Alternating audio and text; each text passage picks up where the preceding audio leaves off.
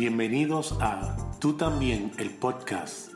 Dos amigos hablando del amor incondicional de Dios que incluye a todo el mundo. Saludos Javier. Saludos Nader. Otro episodio más de Tú también, el podcast. Yes. Versión, yo no sé qué día de la cuarentena.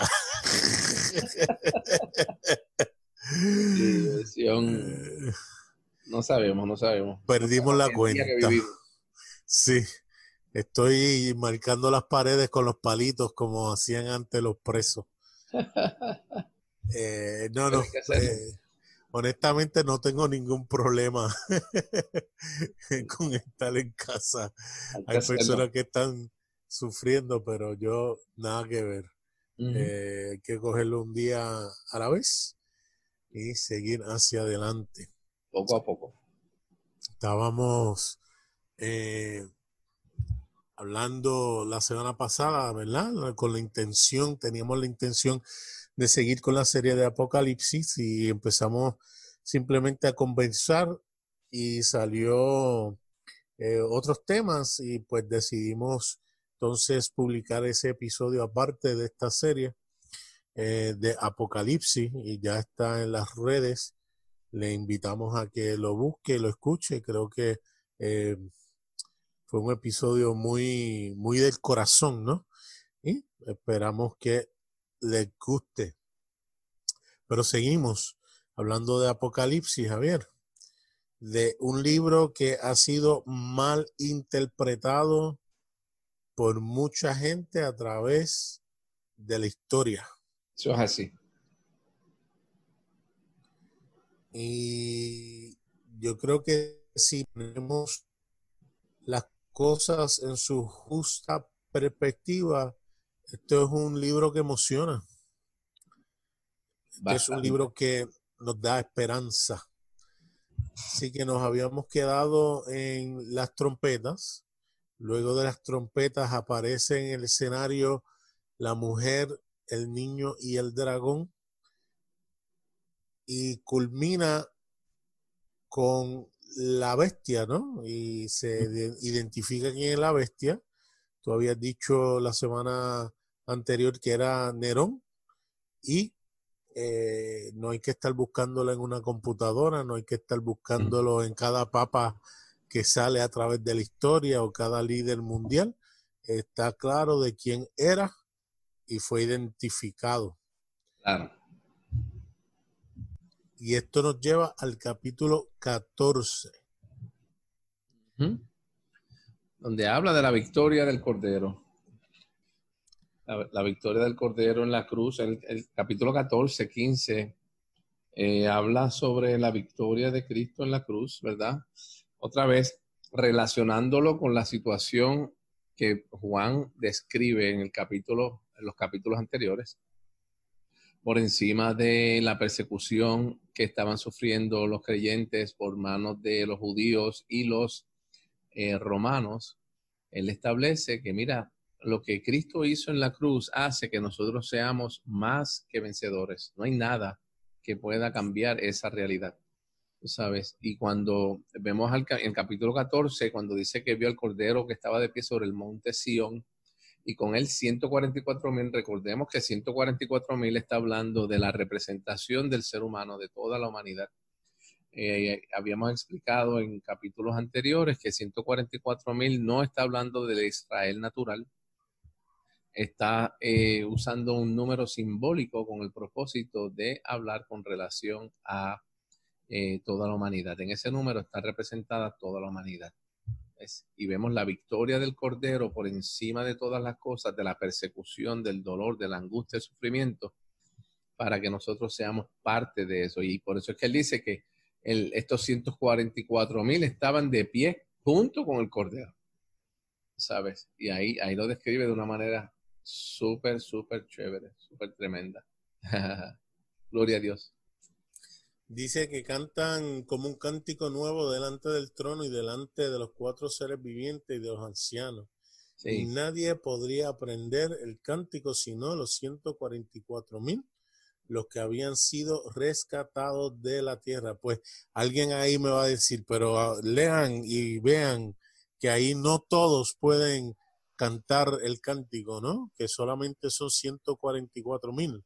Eh, dice el 4 que estos son los que no se contaminaron con mujeres porque son vírgenes. Estos son los que siguen al Cordero a donde quiera que vaya. Estos fueron comprados de entre los hombres como primicias para Dios y para el Cordero. Y en su boca no fue hallado mentira. Son sin manchas. Exactamente. O sea, nuevamente, son descripciones simbólicas. Exactamente. Eso es importante saber. Porque la realidad es que aquellos que han sido lavados por la sangre de Cristo somos ahora sin manchas y somos mucho más que 144 mil. claro. El, el, el, 144 representa a todo el mundo, es, representa a toda la humanidad. Y eso es bien importante. Por eso es que dice en el verso, en el verso eh, número 6, donde dice que vio volar en medio del cielo otro ángel que tenía un evangelio eterno para anunciarlo a los que moran en la tierra a toda nación, tribu, lengua y pueblo. ¿Ves? A todo el mundo. Y este ángel, y, otro ángel después le estaba siguiendo. Dice, primero este decía, mira, teman a Dios y den a él gloria, porque la hora de su juicio ha llegado, refiriéndose a lo que Cristo hizo en la cruz. Es y dice, adoren al que hizo el cielo y la tierra, el mar y la fuente de las aguas. Está hablando de lo que Cristo hizo. En el verso 8 dice, cayó, cayó la gran Babilonia la que ha hecho beber a todas las naciones del vino de la pasión de su inmoralidad, refiriéndose a la religión que había mantenido eh, en tinieblas, en oscuridad, a todos los seres humanos, haciéndoles creer que nos habíamos separado de Dios, cuando eso no era cierto. Pero dice, por medio del juicio de Cristo en la cruz, cayó Babilonia y todo lo que representa eso para nosotros. Aleluya.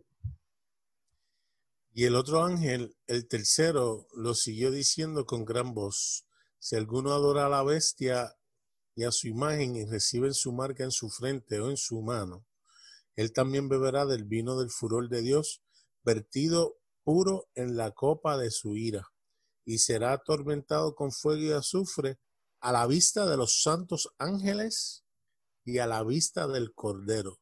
Esto es interesante porque nuevamente si estamos estableciendo que esto equivale a una destrucción infernal, eh, hay otros versos que la gente interpreta que están en el Nuevo Testamento donde dice que esa destrucción va a ser alejado o separado de la presencia de Dios.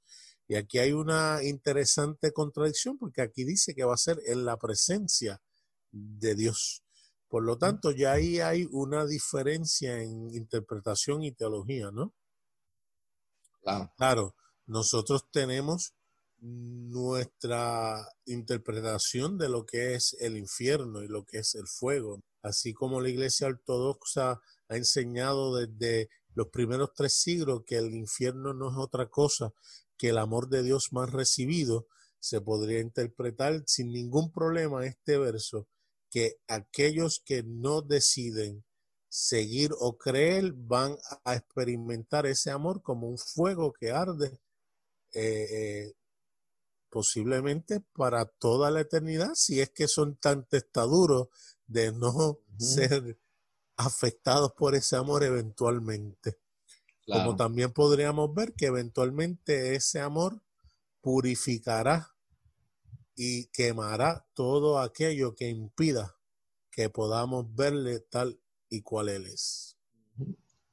Nuestro Dios va a estar constantemente, aun cuando nosotros partamos de esta tierra, si todavía hemos eh, aguantado, resistido el amor de Dios, este, Dios va a seguir ahí insistiendo hasta que nuestro corazón sea convencido de Dios.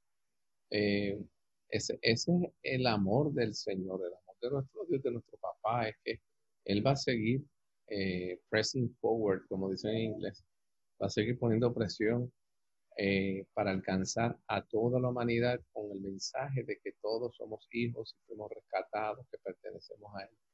¿Ves? Quiero leer ese verso 10 en la versión El Espejo porque está muy interesante. De hecho, el verso 9 dice, un tercer ángel mensajero lo siguió y anunció en voz alta que quien adora al Cordero falsificado y su imagen y recibe su carácter en sus pensamientos y acciones, beberá el vino de la pasión de Dios, del deseo intenso de Dios. Es decir, que el amor de Dios, como tú dices, va a estar intensificado ahí. Por eso es que dice aquí, sin diluir con agua, pero intensificado con especias en su copa. Qué brutal, ¿verdad? Es decir, que ese amor va a presionar sin, sin obligar a nadie, porque el amor de Dios no obliga pero va a poner presión para que podamos experimentarlo y aquellos que todavía no lo han conocido puedan conocer ese amor tan maravilloso de nuestro Dios. Aquellos que adoran a la bestia falsificada, estoy en el 11, y su imagen que recibe en su marca y nombre como su identidad, no tendrán dónde esconderse de día o de noche. El humo que sale de su prueba evidenciará su limpieza para todas las edades. Gloria a Dios. Es que el amor de Dios va a seguir ahí y no es Dios el que los está probando, es que ellos van, es como, como dicen Romanos, cuando dice que el ser humano se empeñó en creer a la mentira, en darle culto a la criatura antes que el creador, eh, darle honra, ¿verdad? A, a, la criatura antes que el creador. Entonces dice que entonces Dios los entregó a sus pasiones, a sus mentalidades, a sus sentimientos, porque si el ser humano ya determinó en su corazón el que no quiere ser parte de la realidad de nuestro Padre, Hijo y Espíritu Santo. Dios dice, ¿sabes qué? Yo no te voy a obligar. Toma tú la decisión. Pues eso mismo es lo que está diciendo aquí. si las personas quieren seguir creyendo a la mentira, Él va a decir, ¿saben qué? Yo respeto tu decisión. No es lo que yo quisiera, pero la respeto. Así que tú sigue creyendo la mentira. Pero no es que Dios lo somete al engaño, no es que Dios hace algo para, para vengarse, es que respeta tanto la voluntad del ser humano que él dice, lo que tú hagas yo lo voy a respetar, aunque no esté de acuerdo. Estas visiones realmente puedo entender por qué la gente las hubiese interpretado de la manera que se han interpretado. no, hay, no hay lugar a duda que aquí dice, olvídate que aquí lo que va a haber es un eh, escarnio, aquí lo que va, a haber acabar con todos. Esto va a ser, olvídate. Entonces uno ve las cosas que pasan en el mundo, están pasando, entonces dice, esto es, olvídate, aquí está. Siempre me he dado cuenta con la gente que hablo que es más fácil que la gente vea lo malo y lo negativo y le den más poder a lo malo y a lo negativo que a lo bueno. Si tú contrastas Dios es amor, te lo dicen, sí, Dios es amor, pero es fuego consumidor. Como si el fuego consumidor fuera más que el amor de Dios. Y aún así nosotros podemos comprobar que ese fuego consumidor no es otra cosa que una extensión del amor de Dios hacia nosotros. Es que cuando nosotros tenemos una perspectiva incorrecta de nuestro papá, obviamente vamos a interpretar de manera incorrecta la escritura. Por eso Apocalipsis ha sido tan mal interpretado a través de los siglos, porque se piensa que Dios tiene la capacidad de castigar eh, a, los seres humanos. Por eso es que usan mucho el pasaje de Hebreos 12, ¿no? Porque Hebreos 12 que habla de disciplina y en otros pasajes donde dice, no, porque Dios el que ama castiga. La palabra castigar no es la que palabra que debe estar ahí, ¿verdad? Eh, realmente está hablando de disciplinar eh, con amor. Y la disciplina no conlleva castigo. Por si acaso, eso hay que aclararlo. Quiere decir que la perspectiva incorrecta de quién es Dios como papá, eso ha hecho que se pueda interpretar Apocalipsis de manera incorrecta también. Aquí, como hemos dicho en episodios anteriores, el problema está que ocurre un fenómeno que se llama antropomorfismo, donde nosotros elementos del ser humano se los aplicamos a Dios como si Dios fuera la criatura y nosotros el creador. Y la realidad es que es lo opuesto. Habiendo dicho esto, tengo que establecer que en Apocalipsis, ese capítulo que tú leíste, esos versos que leíste, este, nos evidencian de que el amor de Dios va por encima de todas las cosas. Y Él está tan apasionado por nosotros que está dispuesto a hacer lo que sea. Y de hecho, Juan habla de los tiempos ahí, ¿verdad? De que ya el tiempo estaba cumplido y que el ángel estaba con la hoz para cegar y está cegando a la humanidad, está cosechando, está recogiendo a aquellos que le pertenecen a Dios, a todos los seres humanos. El tiempo se cumple en Cristo y cuando Cristo muere, ahí se cumple el tiempo, eh, se lleva a la plenitud el tiempo, ese es el pic del tiempo de la humanidad. Cuando Jesús muere y resucita. Y eso es lo que está diciendo. Llegó, mira, los campos están maduros. Dijo Jesús cuando estaba en la tierra, miren, miren las, las personas. Están maduros, están listos para ser cosechados. Cuando Cristo muere y resucita, se lleva con él a toda la humanidad. Se los llevó a todos hacia la muerte y se los llevó a todos en la resurrección. Y se los llevó a todos, incluyéndonos a ti y a mí, en la ascensión. Quiere decir que nos incluyó a todos. Que de hecho en el 15.4 dice, ¿quién no temerá, oh Señor, y glorificará tu nombre? Porque solo tú eres santo, por lo cual todas las naciones vendrán y adorarán delante de ti, porque tus justas acciones se han hecho manifiestas. Y me fascina porque caemos en lo mismo. Ahí otra gente lo va a interpretar. No, no, es que va a haber personas de todas las naciones que van a haber creído y van a, estar adorando. Eso no es lo que dice ahí. Ahí dice que todas las naciones. Exactamente. De hecho, aquí en, en, la Biblia del espejo dice, ¿quién no quedará impresionado por ti, oh Señor, cuando reconocen su identidad en tu glorioso nombre? Todo tu trabajo confirma la verdad de quién eres. No tienes competencia. Por lo tanto, todas las naciones llegarán a la misma conclusión y te adorarán ya que tu justicia se ha demostrado abiertamente.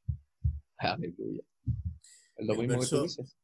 El 5 dice, después de estas cosas mire y aquí estaba abierto el santuario del tabernáculo del testimonio en el cielo.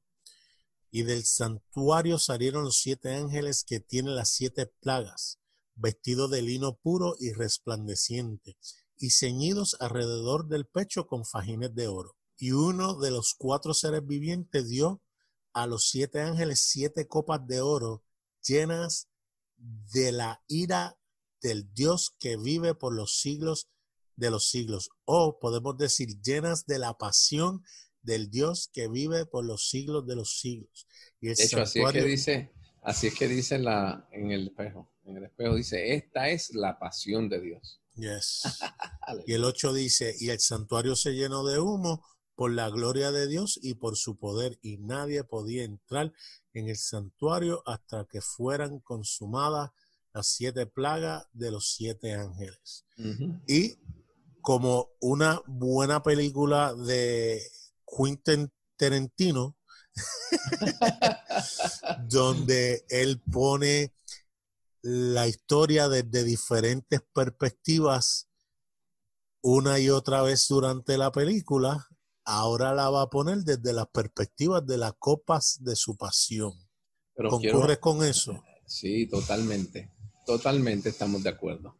Ahora quiero, quiero hacer eh, una pausa en ese verso 8 del capítulo 15, porque es extraordinario. En el espejo dice, la atmósfera del santuario interior estaba saturada de la gloriosa presencia del poder de Dios. Recordemos que el santuario está hablando de nosotros. Lo que Cristo hizo, ¿verdad? Habla obviamente de su cuerpo y de nosotros, que somos el santuario de Dios, somos el templo de Dios, somos el edificio de Dios. Quiere decir que una vez Cristo muere y resucita, asciende nuestras vidas se llenan, tan son saturadas por la eh, presencia del poder de Dios. De hecho, aquí dice los doxa y dunamis de Dios, o sea, la gloria y el dunamis, el poder de Dios, manifestados en el fuego, fueron llevados a estas copas doradas del altar y llenó el templo de humo. Quiere decir que con lo que Cristo hizo, Juan está diciendo, yo tengo noticias para ustedes, eh, gente del Asia Menor. Yo quiero decirles que sus vidas están repletas, llenas de dos cosas importantes. Número uno, la doxa de Dios, que es la opinión de Dios sobre nosotros. Habla de nuestra identidad. Y segundo, del dunamis de Dios, del poder, que es la expresión del amor, pasión y deseo intenso de Dios en nuestras vidas. Es decir, que le está diciendo, nos estamos llenando, nos hemos llenado con lo que Cristo hizo de la opinión de Dios y nos hemos llenado de su amor de una manera extraordinaria. No es que no lo tuviéramos, pero no lo sabíamos. Y lo que Cristo hizo abre la puerta para que participemos del doxa y del dunamis de Dios. Aleluya. Eso es extraordinario. El, poder entender eso debe librarnos de tantas cosas, ¿no? Yes. Um, regresamos luego de estos anuncios. Y continuamos. Pero eh, no está en nosotros convencer a nadie. Sí, no, no podemos convencer a pues, nadie. Demostrar que, nuevamente, no porque nosotros lo decimos, eh, porque tú lo has dicho, no somos doctores en teología, pero de nuevo, esto no es nuevo, esto no es algo que nos estamos inventando, sino que es una manera muy sana y lógica de ver las cosas, como lo han visto muchos otros antes, en épocas anteriores, y resulta ser que uno pensar así, de repente es el que está equivocado, eh, eh, y, no, eh, mi argumento es que regresar y ver la historia y respetar lo que otros vieron, yo creo que es de mucha bendición. Yes, totalmente. No podemos menospreciar a esos que estuvieron antes, para nada. El capítulo 16 empieza diciendo, y oí una gran voz procediente del santuario que decía a los siete ángeles, id y derramad sobre la tierra las siete copas de la ira de Dios. Y salió el primero y la derramó sobre la tierra y sobrevino una úlcera maligna y pestilente sobre los hombres que tienen la marca de la bestia y que adoran su imagen. Claro, que no conocen su identidad. La segunda copa es derramada sobre el mal, el cual se convirtió en sangre como de muerto, y murió todo ser vivo de los que están en el mar. De hecho, Nader, quiero hacer una pausa otra vez para explicar que Juan utiliza elementos del Antiguo Testamento, las plagas, eh, las plagas narradas en la antigüedad con relación al pueblo de Israel cuando iba a salir de Egipto. Son los ejemplos que usa Juan, ¿verdad? Que Dios le revela a Juan para expresar lo que ha pasado con la humanidad. Así que para eso es importante porque Juan utiliza eh, muy gráficamente las experiencias de las plagas del Antiguo Testamento para expresar cómo el ser humano, por su condición, pues eh, ha cosechado a través de la historia estos, estos momentos tan difíciles y tan duros descritos ahí en el capítulo 16. La tercera copa fue derramada sobre las fuentes de agua y se convirtieron en sangre. Y se escucha el ángel decir, justo eres, oh santo que eres y has sido, por cuanto juzgaste estas cosas, porque ellos derramaron sangre de santos y profetas, también tú le has dado a beber sangre, lo merecen. Nuevamente, en esa expresión dice, olvídate, esto es que Dios le va a dar cañeña a todo el mundo. Sí, sí, El que no conoce el carácter de Dios va a pensar eso. Yo quiero hacer hincapié, quiero hacer énfasis en eso, nada, porque eh, perdemos de perspectiva algo tan importante como esto. Y es que Dios no es el que está llevando a cabo el castigo sobre los seres humanos, pero a la misma vez Dios nos ama y nos respeta tanto que aun cuando nosotros tomamos decisiones incorrectas que traen dolor, Dios respeta eso. Es decir, a través de la historia, él dice, tú quieres inclinarte hacia el mal, no hay problema, hazlo. Yo voy a sufrir contigo, yo no quiero que lo hagas, pero respeto tu decisión. Te amo tanto que te respeto la decisión tuya y te voy a seguir amando no importa qué. Yes.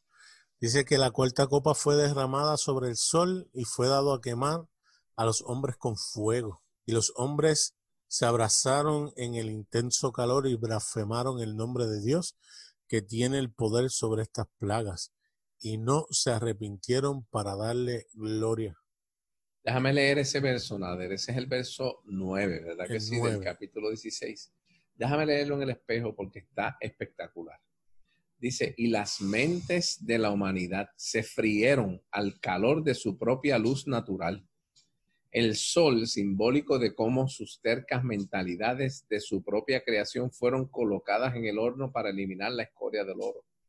Ellos, al igual que en los días de Faraón, continuaron blasfemando el nombre de Dios que tenía la autoridad sobre estas plagas y no mostraron ningún cambio de corazón hacia Dios al reconocer sus pensamientos sobre ellos como revelados en Cristo. Qué que sus mentes, sus mentes se frieron como el sol dándole el calor porque sencillamente estaban obstinados en su pensamiento y no permitieron que la revelación de Cristo llegara a su vida.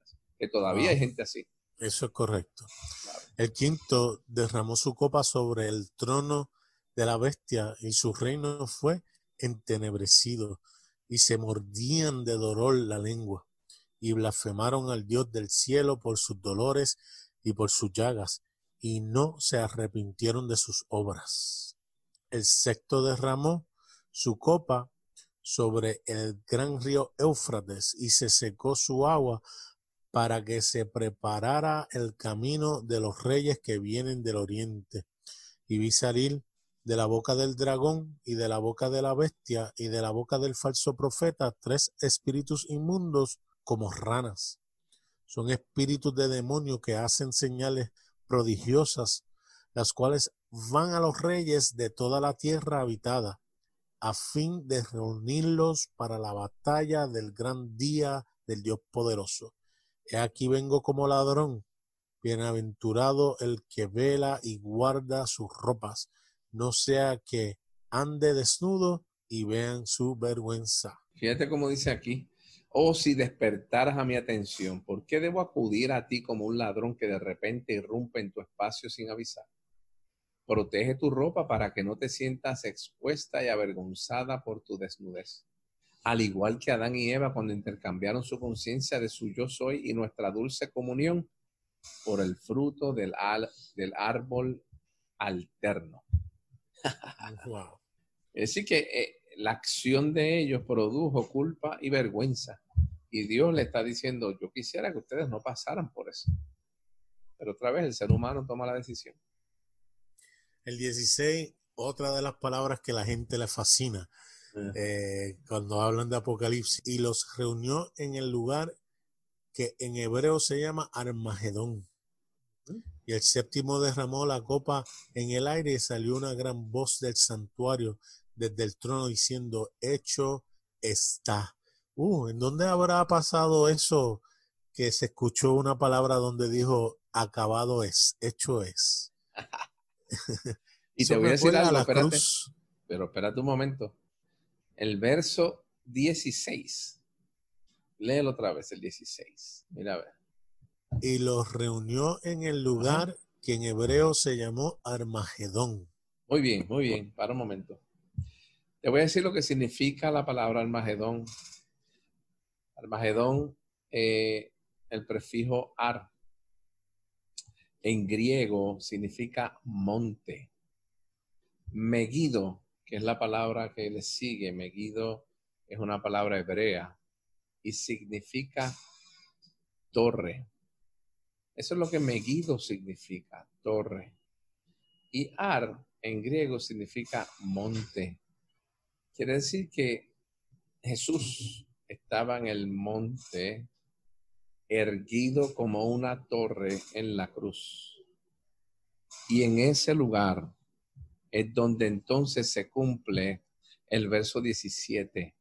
Por eso es que el lugar donde se reúne la batalla real es en el Golgota, es en la cruz donde está Jesús. Y el verso 17 entonces declara la victoria en ese lugar de reunión donde destruyó todas las huestes del enemigo. Yes. y hubo relámpagos y voces y truenos y se produjo un gran sismo, un terremoto tan grande y terrible cual no lo hubo desde que existe hombre sobre la tierra. Está describiendo lo que pasó cuando Jesús murió. Eso mismo fue lo que pasó.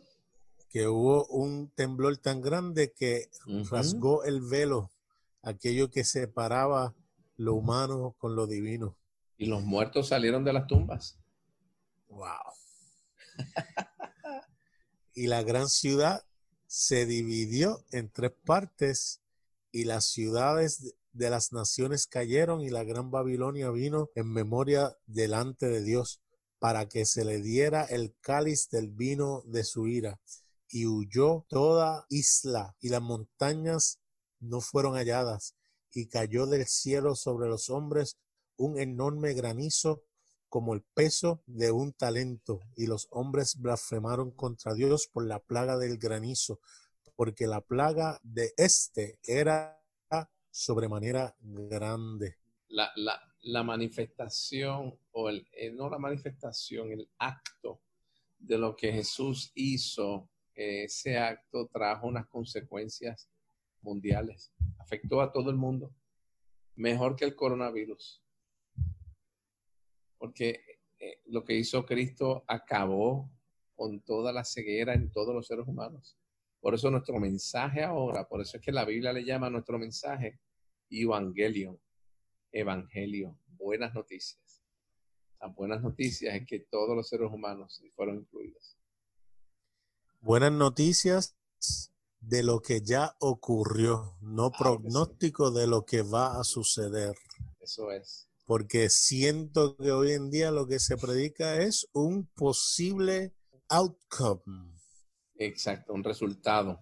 Un resultado posible dependiendo de lo que hagas. Y no estamos predicando unas noticias contundentes de lo que ya ocurrió.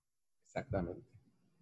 Por eso es que el pasaje, al final del pasaje del verso 17, lo que él dice, una voz fuerte, aquí dice una voz fuerte, vino del trono en el santuario interior y dijo, está hecho irreversiblemente.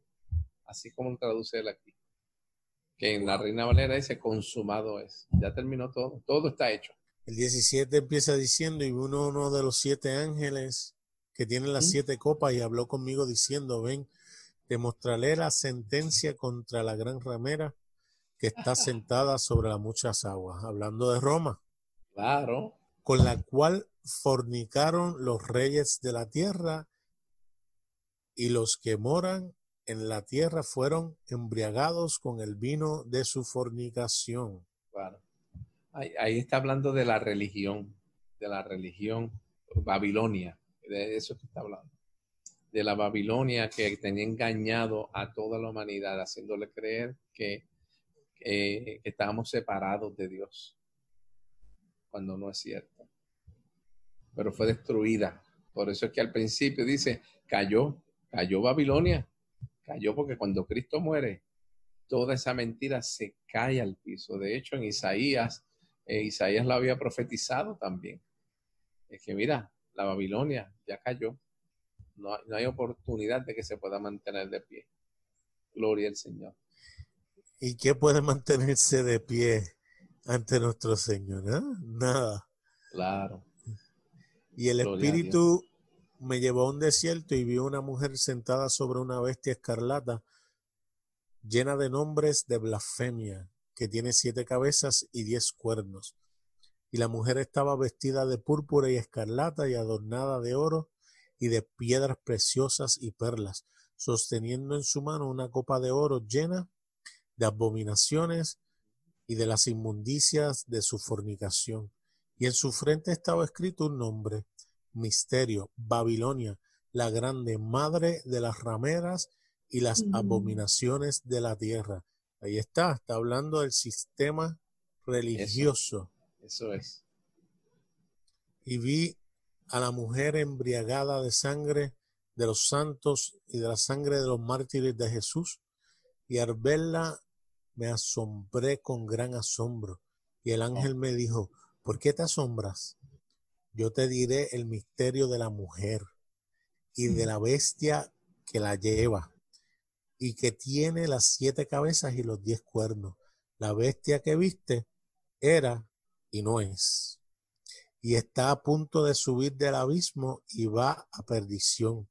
Y los que moran en la tierra, cuyo nombre no ha sido escrito desde la fundación del mundo en el libro de la vida, se asombrarán al ver a la bestia que era y no es y estará presente. Aquí está la mente que tiene sabiduría.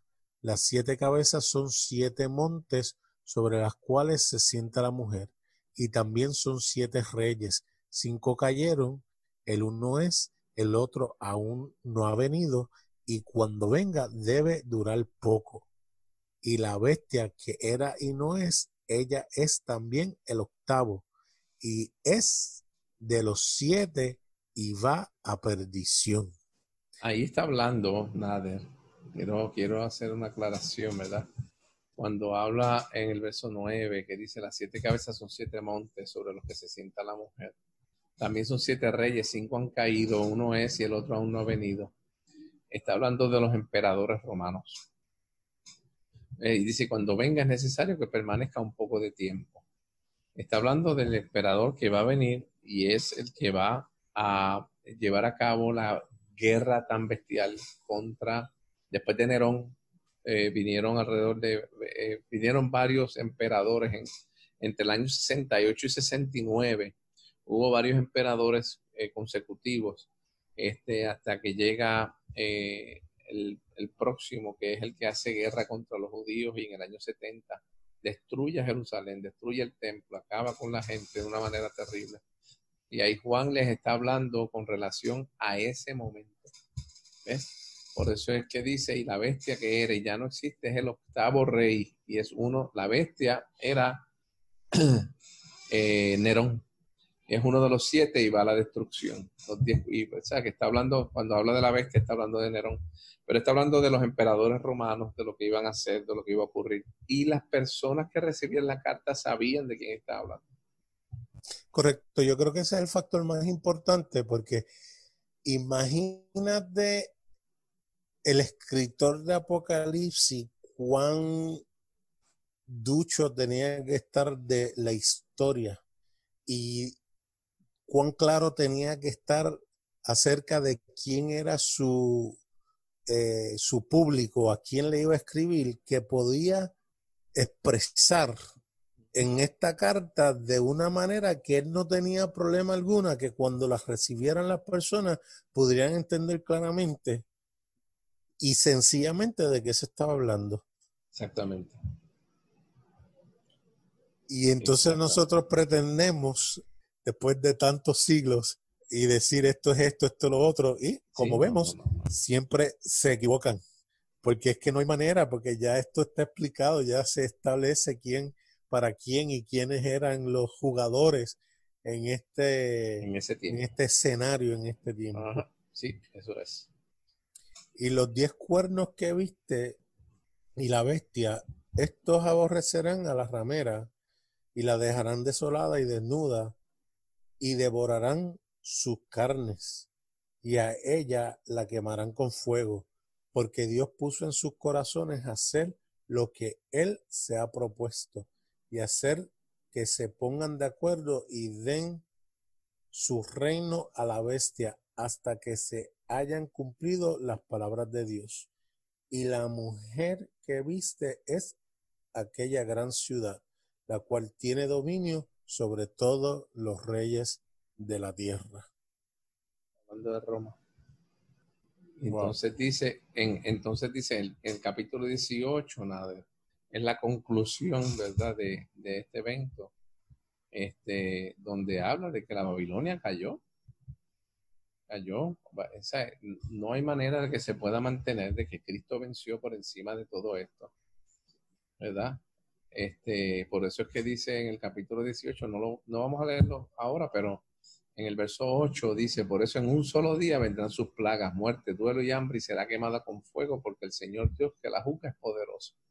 Y está hablando de la manifestación de su amor en la cruz, donde ahí vence todas las cosas. ¿Sabe? Y cuando habla de la Babilonia, otra vez está hablando del sistema religioso mundial que mantenía a la gente eh, cegado, ciego. Pero se establece en el capítulo 17 que no solamente Roma va a ser vencida eh, por el Cordero, sino que todo el sistema que mantiene al ser humano esclavizado y ciego también es vencido en la cruz del Calvario. Gloria al Señor. Qué tremendo, ¿verdad? Extraordinario. Sí, el Señor. Así que estamos bien contentos porque hoy podemos declarar la victoria de nuestro Dios por encima de todo, por encima de todo.